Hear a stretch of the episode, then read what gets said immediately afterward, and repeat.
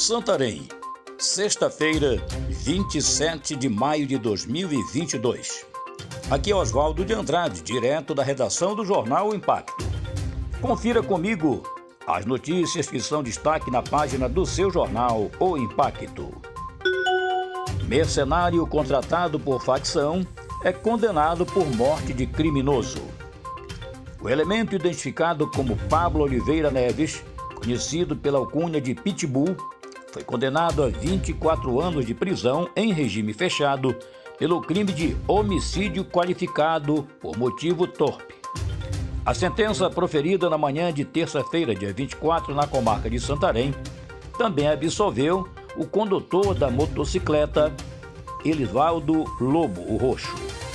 Natural de Macapá, Pitbull, com 20 anos apenas, confessou ser autor do crime que ceifou a vida de Flávio Lessa e ainda relatou ser responsável por mais sete homicídios. Ainda menor, já teria praticado outros homicídios a mando da facção em sua cidade de origem.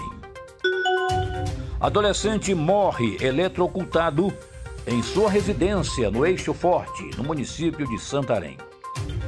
O adolescente Augusto Leal Corrêa, de 15 anos, morreu na quinta-feira, dia 26, após receber uma descarga elétrica em sua residência, localizada na comunidade Areia Branca, região do Eixo Forte, em Santarém. De acordo com a pedagoga Marília Maduro, chovia muito e, devido à oscilação de energia, a vítima foi desligar a geladeira da tomada quando recebeu o choque. Conforme fontes ligadas ao jornal, Augusto estava descalço e a umidade pode ter contribuído com a corrente de energia elétrica. O corpo de bombeiros foi acionado, porém, ao chegar na residência, o jovem já não apresentava sinais vitais. Procon alerta consumidores paraenses sobre empréstimos consignados.